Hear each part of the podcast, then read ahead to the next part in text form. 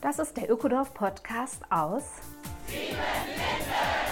Mein Name ist Simone Britsch. In unserem Ökodorf leben 150 Menschen seit 25 Jahren nachhaltig und gemeinschaftlich zusammen. Lass dich von Sieben Linden inspirieren. Besuche gern unsere Seminare vor Ort oder in der digitalen Webinarwelt.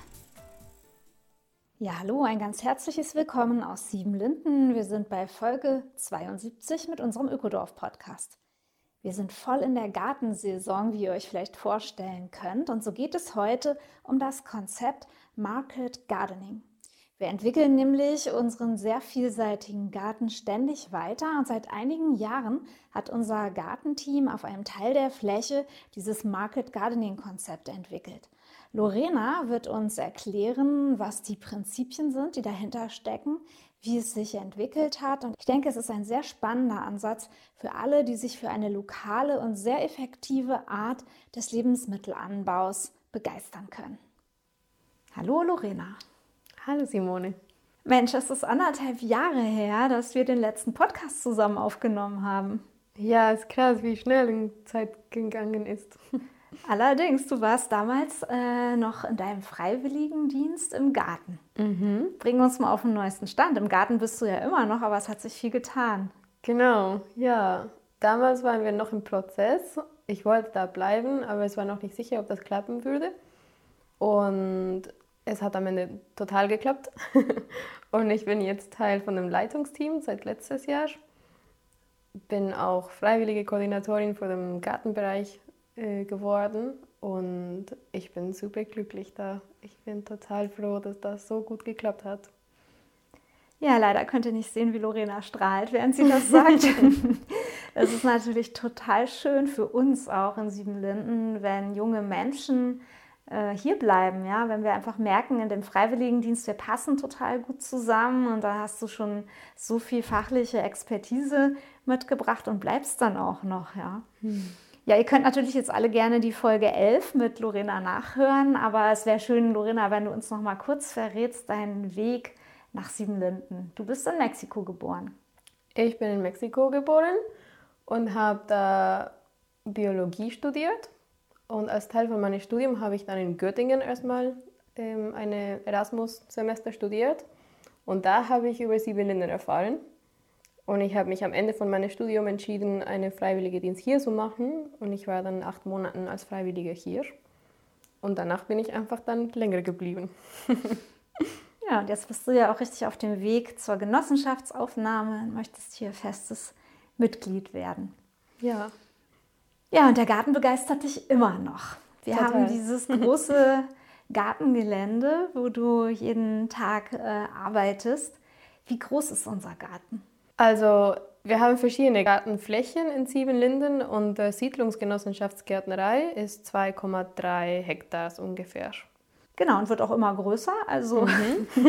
ihr habt ganz schön erweitert, ne? Genau, ja, und das genau, es ist dann in verschiedene Teile verteilt. Wir haben vier Gewächshäuser, ein Teil, die wir nennen das Feldgemüse, wo unsere ganzen Lagerkulturen angebaut werden und unsere Market Garden. Um sich das so vorzustellen, es ist ja schon ein sehr spezieller Garten. Es ist sehr kleinteilig, es wird sehr saisonal angebaut, eigentlich maßgeschneidert für sieben Linden. Denn man muss mal ganz ehrlich sagen, wir essen das ganze Gemüse dem, aus dem Garten selber auf. Also wir verkaufen so gut wie nichts nach außen bisher. Mhm. Und das ist auch ein relativ komplexes System, weil es durch verschiedene Organisationen auch läuft. Also der Seminarbetrieb sagt uns am Anfang des Jahres, ungefähr, wie viele Gäste wir dann pro Jahr haben werden. Und dann gibt es natürlich die Leute aus der Gemeinschaft, die regelmäßig hier sind. Und wir müssen dann unseren Anbauplan so machen, dass wir jahreslang Gemüse produzieren und liefern können. Und eben nicht nur drei Hektar Brokkoli, sondern zehnmal pro Jahr Radieschen und 20 Mal pro Jahr Salat und also viele, viele verschiedene Sätze von vielen verschiedenen Gemüse und verschiedene Sorten. Also wir haben 61 Gemüsearten dieses Jahr und 128 verschiedene Sorten. Ich glaube, es wäre schön, wenn du uns diese Begriffe nochmal auseinander dividierst. Was ist eine Gemüseart und was ist eine Gemüsesorte? genau, also Sorten sind zum Beispiel, ähm, wenn wir Kopfsalat essen, gibt es ganz viele verschiedene Sorten von Kopfsalat, die wir essen können. Analota heißt es eine, Senorita heißt ein anderen, etc. Also es gibt ganz viele verschiedene. Und Arten sind zum Beispiel Brokkoli oder Blumenkohl sind zwei verschiedene Arten. Mhm. Gehen wir nochmal zum Salat. Also da finde ich spannend, dass ihr ja die Salatsorten so über das Jahr gruppiert in der Aussaat und in der Ernte, dass wir komplett mit Grün versorgt waren. Also ich kann mich an keinen Tag erinnern, wo auf unserem gemeinsamen Buffet hier kein äh, grüne, äh, grüner Salat stand. Mhm. Das ist ja etwas super Schönes, was wir haben. Also ich glaube, wir haben durch unseren Gewächshäuser auch die Möglichkeit, dann den ganzen Jahr frisches Grünzeug zu produzieren. Und bei dem Rest von den Gemüse produzieren wir in, in die Wintermonaten ungefähr 85% Selbstversorgung. Oder anders gesagt, also im Sommer, also von Mitte Juni bis ungefähr Mitte bis Ende Februar, das hängt ein bisschen von Saison zu Saison, essen wir 100% von was wir anbauen. Und dann ab März gibt es eine Lücke bis Juni, wo wir dann nur ein, einige von unseren zum Beispiel Frischsalate noch essen können und dann auch einige von unserem gelagerten Gemüse. Aber wir haben auch dann weniger als im Oktober zum Beispiel. Und dann müssen wir noch ein bisschen zukaufen an den Monaten. Und die erste Hälfte vom Winter haben wir viel mhm. eigene Lager, Gemüse und so weiter. Ne? Und jetzt haben wir ja auch noch im Frühling einiges, was einfach eingekocht werden konnte oder eingefroren werden konnte, was man so aus den Vorratskellern noch rausholen kann. Aber klar, wir freuen uns alle darauf, wenn wir wieder im Juni was ganz Frisches aus dem Garten noch bekommen. Genau, ja. ja, die Kleinteiligkeit vom Garten, das ist eine große Herausforderung, auch unter ökonomischer Frage, oder? Es ist natürlich viel effizienter, einen Riesenacker mit Möhren zu bestellen, den zum selben Zeitpunkt zu ernten und in eine Biosafterei zu bringen, als das, was ihr macht. Mhm.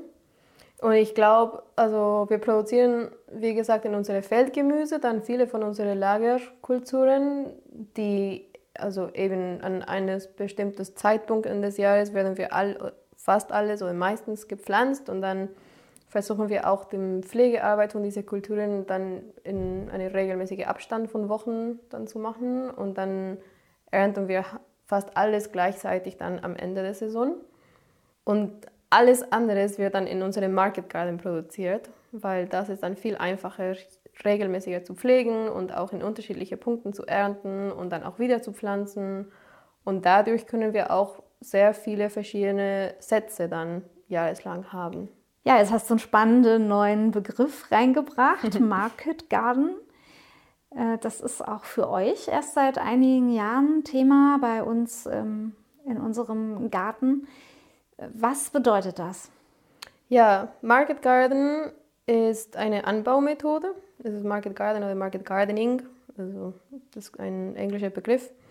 Es ist eine Anbaumethode, die also genau für kleinere Flächen geeignet ist und es fokussiert sich auf eine sehr hohe Standardisierung und effizientes Design. Also wir zum Beispiel in unserem Market Garden haben wir acht verschiedene Schläge, wo es in jedem Schlag acht Beete gibt. Und jede von diesen Beete hat das gleiche lange, also sind 30 Meter lange Beete. Und dadurch können wir dann unseren ganzen Anbauplan viel einfacher sortieren.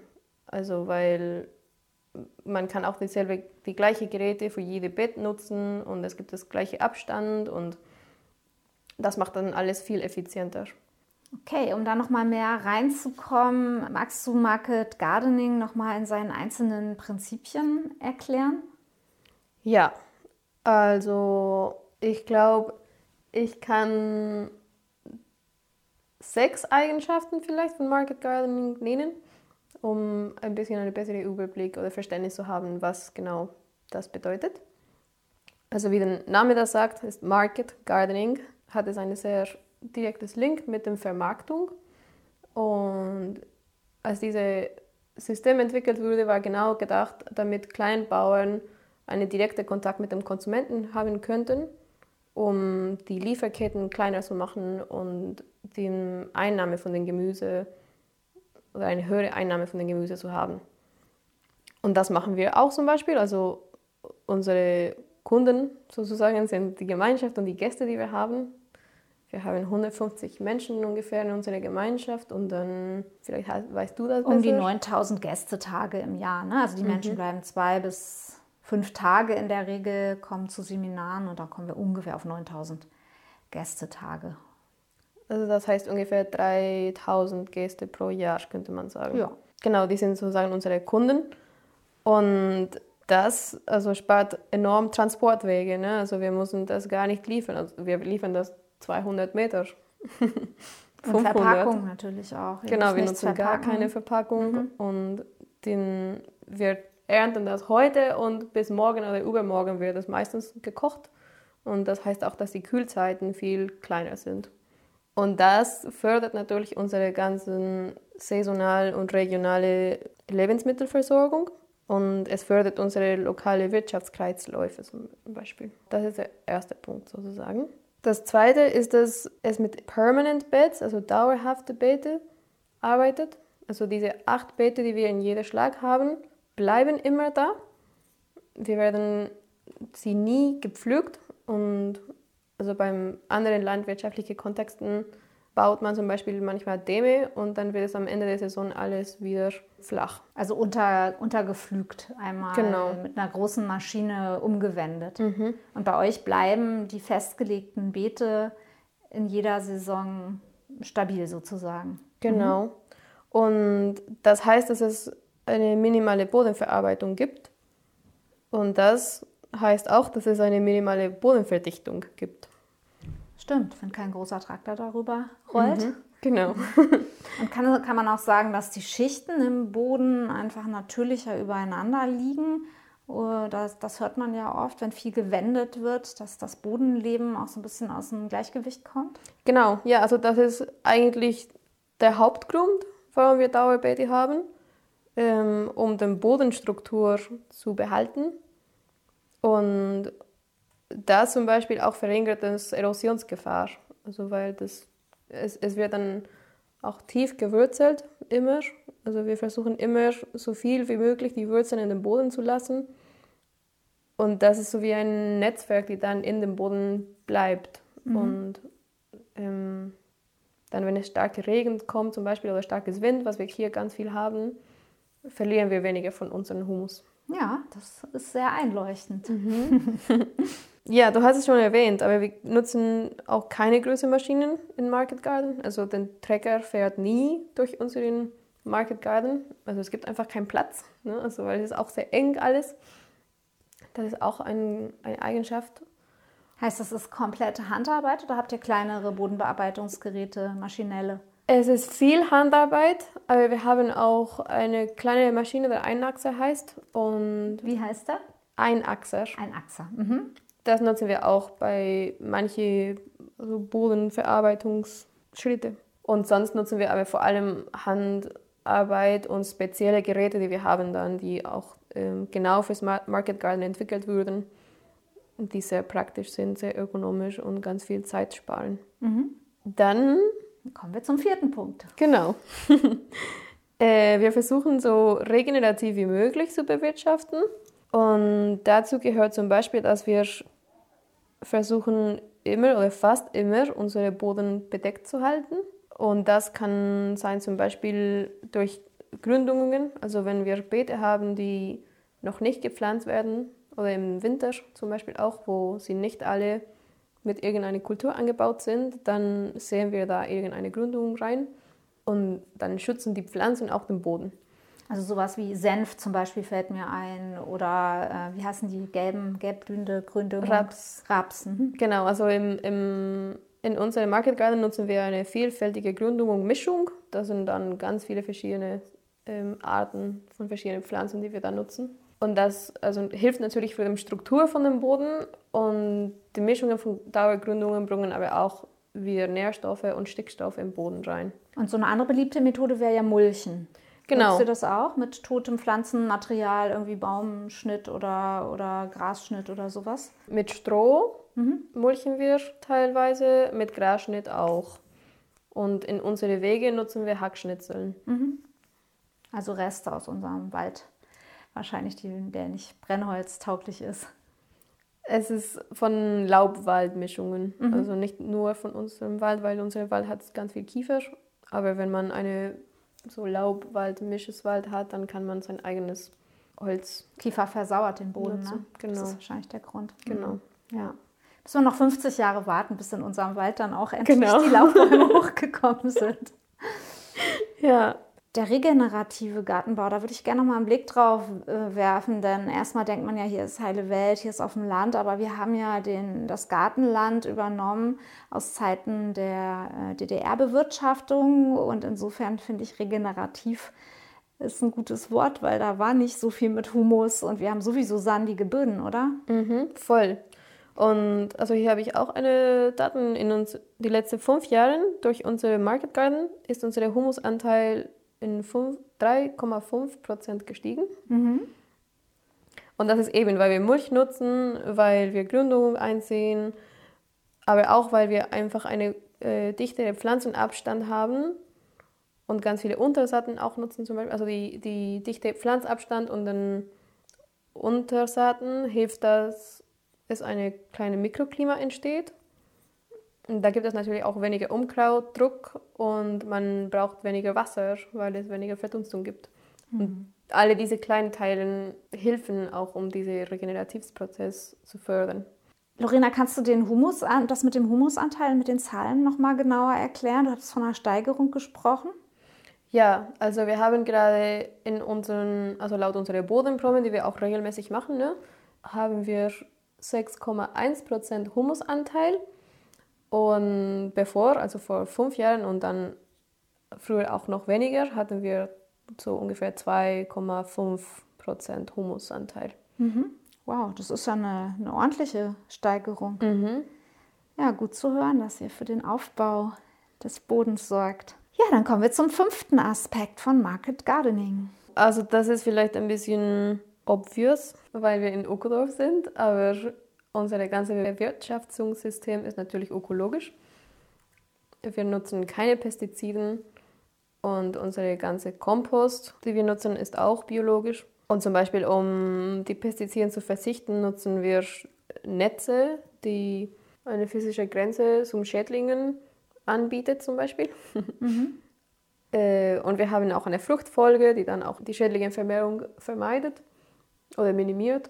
Und wir versuchen unsere Boden so stark wie möglich, also so gesund wie möglich zu äh, gestalten, damit es, also die Pflanzen auch kräftig wachsen und gegen Schädlingen auch bessere Chancen haben. Ja, auch Pflanzen haben ein Immunsystem, ne? Mhm, genau. ja. Ja, und das letzte Eigenschaft wäre es, dass Market Garden uns auch erlaubt, ein ganz vielfältiges System zu haben was natürlich nicht nur gut für uns und unsere Lebensmittelversorgung gut ist, sondern auch für Insekten zum Beispiel.